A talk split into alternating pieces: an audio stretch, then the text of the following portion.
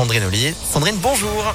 Bonjour Antonin, bonjour à tous. À la une, une journée noire pour dire stop. Vous le savez, de très nombreux enseignants sont en grève aujourd'hui pour protester contre la gestion de la crise sanitaire dans les écoles. La FCPE, la principale association de parents d'élèves, euh, soutient le mouvement et a appelé les parents à ne pas mettre leurs enfants à l'école aujourd'hui. Signe de l'exaspération. Les inspecteurs de l'éducation nationale, très discrets habituellement, sont aussi appelés à se mettre en grève. Avec cette action, ils veulent avant tout tirer la sonnette d'alarme. Sébastien Collet est délégué une salle syndicat majoritaire chez les inspecteurs. On est avant tout sur ce mouvement pour dire attention, là sur l'école, ça ne va pas. Les inspecteurs sont épuisés, mais ça à la limite ils sont là euh, pour ça. Mais les équipes sont épuisées, euh, les parents d'élèves sont épuisés. Nous on veut bien faire le travail, on le fait. On répond aux parents d'élèves, on répond aux directeurs 7 jours sur 7.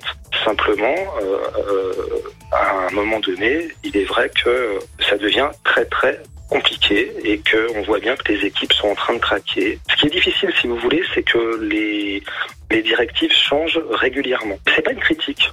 Mais c'est très difficile à gérer sur le terrain. un rassemblement est prévu à 14h devant le rectorat rue de Marseille dans le 7e arrondissement de Lyon. L'actualité, c'est aussi le texte sur le passe vaccinal adopté cette nuit par le Sénat, mais avec des modifications. Il ne concernerait plus que les adultes et serait levé lorsque le nombre de patients hospitalisés serait inférieur à 10 000.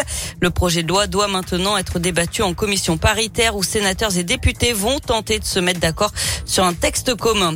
Une bonne nouvelle, les opérations de chirurgie ont commencé à reprendre dans notre région. Ça concerne pour l'instant celles en ambulatoire. C'est ce que confirme le directeur de l'agence régionale de santé ce matin dans le progrès.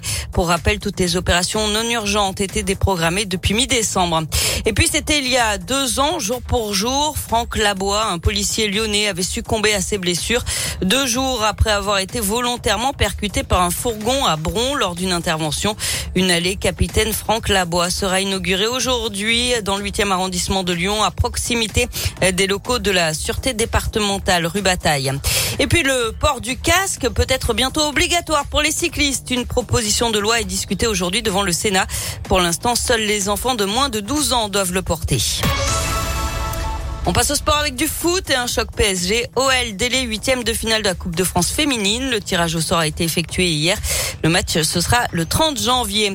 Et puis du hand également aujourd'hui avec le coup d'envoi de l'euro masculin. L'équipe de France diminuée par les blessures et gênée aussi par le Covid défie la Croatie. C'est à 20h30 en Hongrie. Merci beaucoup.